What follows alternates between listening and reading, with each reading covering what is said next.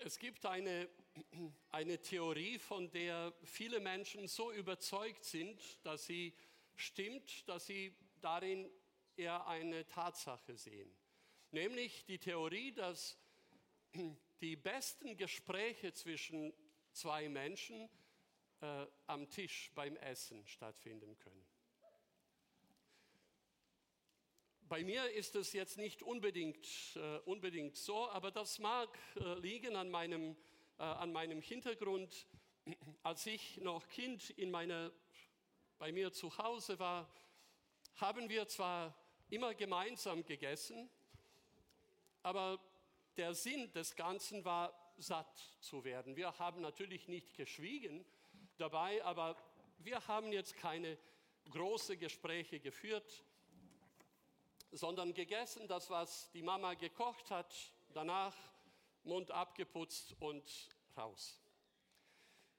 Aber ich bin ein lernwilliger und an manchen, in manchen Bereichen sogar lernfähiger Mensch. Äh, ich habe verstanden, dass in meinem Beruf wichtig ist, gute Gespräche zu führen und deshalb habe ich gedacht, ja, warum nicht? Äh, ich kann auch äh, diese Methode anwenden und Leute oder meine Gesprächspartner zum Essen einladen. Und ich habe mich entschieden, zum Frühstück einzuladen. Das ist, würde ich jetzt so sagen, eine zum Teil praktische und zum Teil unpraktische Sache. Praktisch für mich deshalb, weil für die Leute, die berufstätig sind, die Termine für die Gespräche fallen meistens am späten Nachmittag oder am Abend. Und deshalb bin ich immer froh, wenn sich eine Gelegenheit ergibt, Gespräche zu führen am Vormittag. Äh, ungünstig, aber dadurch, dass äh, Frühstück so eine, äh, eine Mahlzeit ist, die relativ schwer einzuordnen ist. Äh, für das Abendessen sagen wir sowieso Abendbrot und das ist schon irgendwie vorgegeben. Ja? Also ein paar Scheiben Brot äh, und noch etwas dazu. Äh, zum Mittagessen kann man auch Ähnliches sagen. Da macht man eine, ja, ein Gericht und Nachtisch dazu und das ist es. Aber Frühstück, Frühstück ist ja, so, so ein, ein dehnbarer Begriff. Dennoch habe ich mich gewagt äh, und habe gedacht, äh, ich lade meinen Gesprächspartner zu, zum Frühstück äh, und habe angefangen, mich vorzubereiten dafür. Wenn man hier in Deutschland Frühstück sagt, dann gehören die Brötchen dazu. Genau, daher habe ich äh, einmal ein Meerkornbrötchen, einmal ein Dinkelbrötchen, zwei Dinkeldreher.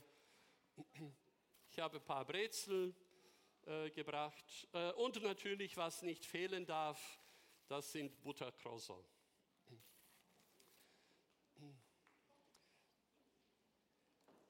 Das ist im Falle, dass mein Gast äh, Brötchen bevorzugt. Aber es kann sein, dass auch Brot gut gegessen wird. Und daher habe ich auch da eine kleine Auswahl. Äh, ich habe ein paar Scheiben von, äh, von Meerkornbrot. Dann habe ich auch Toast. Äh, ich habe daran gedacht, auch Knäckebrot anzubieten und auch etwas von diesem leckeren Knusperbrot. Äh, so wie ich hier gesehen habe, isst man kein trockenes Brot, deshalb äh, war es wichtig, Butter zu haben. Äh, und als Alternative zum Butter habe ich auch Margarine auf den Tisch gestellt. Und die Brötchen können und sollen, würde ich sagen, auch belegt werden deshalb habe ich auch das äh, gemacht und habe eine, eine kleine Platte vorbereitet. Das sind ein paar Scheiben Käse äh, und äh, so veganen Aufschnitten. Und dann habe ich das garniert mit Paprika, mit Tomaten und Gurken. Das ist die eine Variante mit Aufschnitten. Aber es kann sein, dass man auch Aufstriche gerne isst.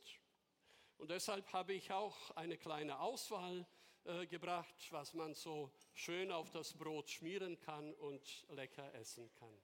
Das ist jetzt diese herzhafte Variante. Ja? Denn viele Menschen essen gerne süß. Und das bedeutet Marmelade. In Deutschland natürlich Erdbeermarmelade von Schwartau. Aber es ist schön, wenn man auch etwas Besonderes anbietet, ja etwas äh, Heimisches. Und deshalb habe ich äh, eine äh, tolle Aprikosenmarmelade äh, hergestellt von meiner Schwester persönlich gebracht. Äh, und natürlich für diejenigen, die gerne Honig essen, auch ein Original Lindenhonig, ein Leckerbissen. Das ist äh, also für den Fall. Es ist möglich natürlich, dass mein Gast sagt, ich esse gerne Müsli. Äh, und dafür habe ich das auch hier gehabt äh, als äh, eine mögliche Variante, auch Cornflakes. Und natürlich passt dazu auch Obst. Man kann es frisch schälen, schneiden und so. Und selbst wenn man, wenn man jetzt kein Müsli isst, ist Obst immer herzlich willkommen auf dem Tisch. Müsli kann man nicht einfach so essen, sondern man braucht natürlich äh, noch etwas Flüssiges dazu. Deshalb habe ich auch hier äh, Milch. Es gibt auch diese Hafermilch äh, und auch die Variante mit Joghurt.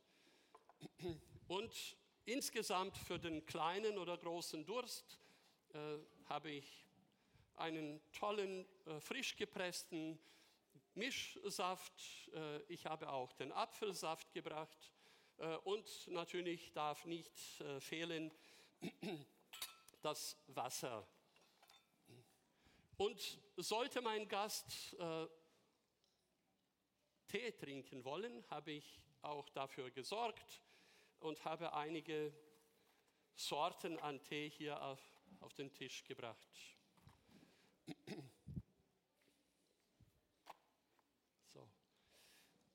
Und nachdem der Tisch so, äh, so notdürftig äh, gedeckt äh, wurde mit der Grundausstattung, konnte ich meinen Gast einladen und wir konnten uns hinsetzen, was ich auch jetzt gerne tun würde, wenn der Platz erlaubend würde. Ich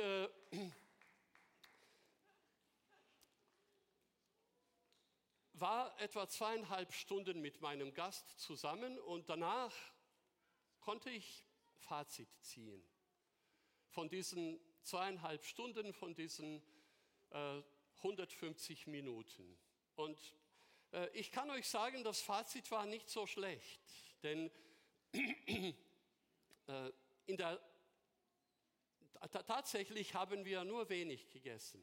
Bis auf ein paar Brötchen habe ich nachher fast alles äh, wieder äh, äh, zurückgebracht in den Kühlschrank und dort, wo es hingehört. Aber es war trotzdem schön. Ich weiß nicht, woran es lag. Ich, ich bin nicht so sicher, dass jetzt das Essen an sich große Euphorie ausgelöst hat. Aber wahrscheinlich dieses, dieses Gefühl, es ist ein Überfluss da und wir sind sicher und da und dort hat man gesagt, hm, wie das schmeckt und super und so. Aber wir konnten uns konzentrieren auf, auf das Gespräch. Und ich habe das mitgenommen und nicht, dass ich jetzt äh, ein Vertreter dieser Theorie werde äh, und sage, alle Gespräche sollen nur am Tisch stattfinden, aber es hat mir geholfen, das nachvollziehen zu können. Vor allem hat es mir geholfen, weil ich äh, angefangen habe äh, zu vergleichen. Denn gerade in der Zeit, war ich auch damit beschäftigt, Vorbereitungen zu machen, um einen anderen Tisch zu decken. Nämlich den Tisch, den wir Abendsmahltisch äh, nennen. Denn es ist auch Teil meiner Aufgabe. Wir erkennen das aus der, aus der Bibel und ich äh, würde gerne bitten, dass die erste äh, Folie eingeblendet wird mit dem, mit dem Bibeltext, den wir in Matthäus 26 äh, finden, für diejenigen, die auch mitlesen möchten. Da lesen wir davon, dass Jesus seinen Jüngern einen Auftrag gegeben hat, nämlich, dass sie Vorbereitungen machen für, das, für den Tisch des Passafestes. Und die Jünger taten es so und im Auftrag des Herrn habe ich mir auch Gedanken gemacht und es war nicht nur Gedanken zu machen, sondern auch konkret das Abendmahl äh, vorzubereiten. Ich meine jetzt nicht, dass ich direkt das Brot gebacken hätte und so, aber ich habe mir darüber Gedanken gemacht und habe festgestellt, dass im Vergleich zu dem, wie ich denke, äh, und wie ich eingestellt war, um einen Tisch zu decken, dass die Logik oder der Schwerpunkt von Jesus ein komplett anderer war und vor allem in Bezug auf die Menge. Denn wir kennen diese Texte, dass Jesus, als er mit seinen Jüngern dieses Mahl hatte, und das war ein Abendbrot oder Abendessen, hat er ein Laib Brot genommen und danach, sagt der Text, noch einen Becher oder einen Kelch mit Wein bzw. Traubensaft. Und das war's.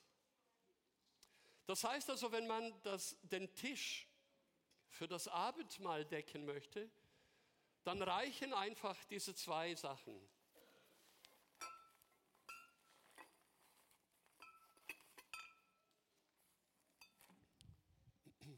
Es reicht, etwas Brot zu haben und etwas Wein oder Traubensaft. Und dabei ist Jesus noch reduzierter gewesen, als es sonst üblich war. Äh, ich war nie dort. Ich habe wahrscheinlich etwas mit den Folien durcheinander gebracht. Ja? Denn ich habe keinen jüdischen Hintergrund äh, und ich war noch nie mit einer jüdischen Familie zusammen beim Passafest. Aber ich habe ein bisschen gelesen und habe in der Literatur gefunden, dass der Tisch des Passafestes an sich auch sehr spartanisch ausgesehen hat im Vergleich äh, zu der Üppigkeit, die wir Menschen manchmal anbieten. Denn sie haben etwas von grünen Kräutern, äh, etwas von bitteren Kräutern, ein kleines Schälchen mit Salzwasser, dann ein paar Leiber Brot, Lammfleisch und dazu noch Wein. Davon haben sie viermal getrunken. Und wir lesen in der Bibel, dass Jesus das noch einmal reduziert hat. In seiner Wahrnehmung hatten jetzt die bitteren Kräuter keine Erwähnung gefunden, auch das Fleisch nicht mehr, sondern Jesus sprach vom Brot und von Wein. Ich finde es bemerkenswert, dass Jesus bewusst unsere geistlichen Bedürfnisse fokussiert auf zwei Gegenstände.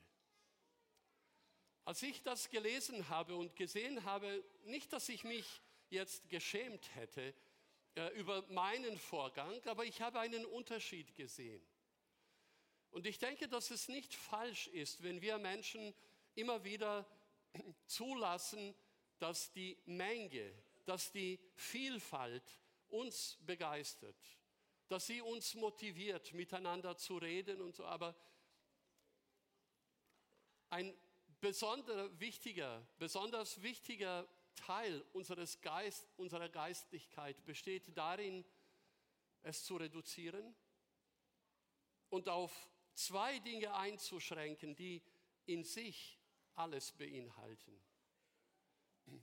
Warum hat Jesus seinen Jüngern nicht betont, dass sie bittere Kräuter äh, essen sollen? Weil in der Ankündigung, dass das Brot gebrochen wird, hat er schon mitgeteilt, wie er leiden wird. Er hat damit auch das Symbol des Lammes mit einbezogen in das Brot, das gebrochen wurde. Und die Tatsache, dass er aus dem Becher getrunken hat, aus dem Kelch, obwohl er wusste, was dieser Kelch bedeutet, hat er angekündigt, dass sein Abschied vom Leben ein schmerzhafter sein wird, ein bitterer sein wird.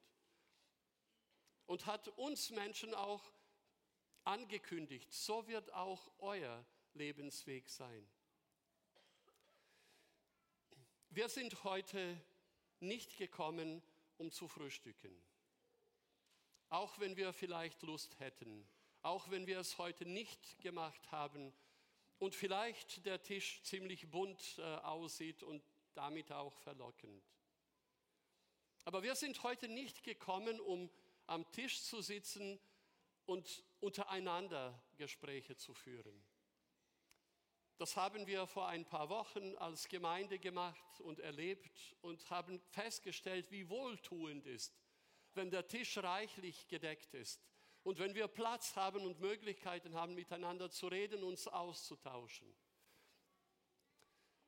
Für heute Mittag gilt die Einladung, äh, zu dem Tisch zu kommen, der auf den ersten Blick sehr spärlich gedeckt ist. Ein bisschen Brot und ein bisschen Traubensaft, aber inhaltsreich. Und mit der Betonung, es ist die Möglichkeit, persönlich mit dem Herrn zu sprechen. Nicht so sehr untereinander und miteinander und das eine oder andere dazwischen zu erledigen und sich an das oder jenes zu erinnern, und vielleicht das Buch zu geben und irgendwelche Rechnungen äh, und so weiter, sondern wir sind gekommen, um das Brot und den Wein zu nehmen als Zeichen unseres Gespräches mit dem Lamm Gottes, mit dem Opfer. Es ist mein Wunsch, dass wir diese Zeit auch so gestalten. Es gibt Phasen in unserem Leben, die wichtig sind, in denen wir Gott danken können für den Überfluss, für die Vielfalt, für die Gewissheit, dass er für uns sorgen wird. Das ist etwas, was viele Menschen beflügelt, was sie motiviert, fröhlich durch den Alltag zu gehen. Aber es gibt auch diese andere Seite, die wir brauchen in unserem Leben, wo wir sagen, alles schön und gut, dass der Tisch so reichlich gedeckt werden kann. Aber wir brauchen jetzt nur das Wesentliche. Und das Wesentliche ist die Möglichkeit, das Opfer Christi in Anspruch zu nehmen. Als Jesus erklärt hatte seinen Jungen, warum er das macht, warum er das hervorhebt, dann hat er betont, für euch, für euch ich bin das Brot für euch. Sein Wunsch ist, dass wir durch das Einnehmen von Brot, durch das Einnehmen vom Wein, dass wir seine Kraft für unseren Alltag bekommen, für unser geistliches Leben. Es ist mein Wunsch, dass wir heute das Abendmahl in der Form erleben, dass wir die Möglichkeit haben, mit unserem Herrn zu sprechen. Und deshalb würde ich gerne, dass wir schon jetzt anfangen, uns darauf vorzubereiten. Vorzubereiten in dem Sinne, dass wir zunächst einen kleinen Dienst an unserem Nächsten machen. Die Fußwaschung, dass wir dabei nicht unnötig Lärm machen oder so, sondern dass wir die Möglichkeit haben, tatsächlich uns selbst zu erlauben und anderen zu erlauben, mit dem Herrn ein paar Augenblicke allein zu sein und durch das Brot und durch den Wein mitgeteilt zu bekommen, du bist mein geliebter Sohn. Das habe ich für dich getan, damit du eine Perspektive hast, damit du eine Zukunft hast. Wir werden jetzt den Text hören, der uns einleiten wird in die Fußwaschung. Wir werden sie so durchführen, wie wir es immer machen in dieser Gemeinde. Räumlich meine ich jetzt. Hier links von mir in den Nebenräumen ist die Möglichkeit für unsere Frauen, für Schwestern, äh, die Fußwaschung durchzuführen. Äh, rechts von mir ist äh, ein Raum für die Ehepaare vorbereitet. Und im unteren Geschoss in den sogenannten Jugendraum ist vorbereitet für die, für die Männer.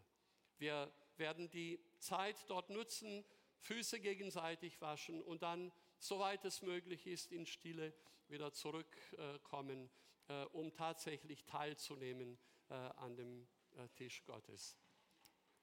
Wenn der Text vorgelesen wird über die Fußwaschung, dann bleiben wir an unseren Sitzen noch still, werden dann musikalisch äh, begleitet äh, oder vorbereitet, zu der Fußwaschung selbst überzugehen.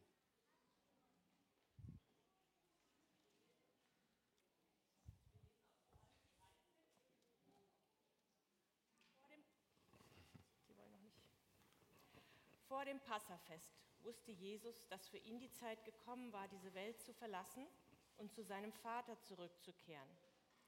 Nun bewies er seinen Jüngern das ganze Ausmaß seiner Liebe.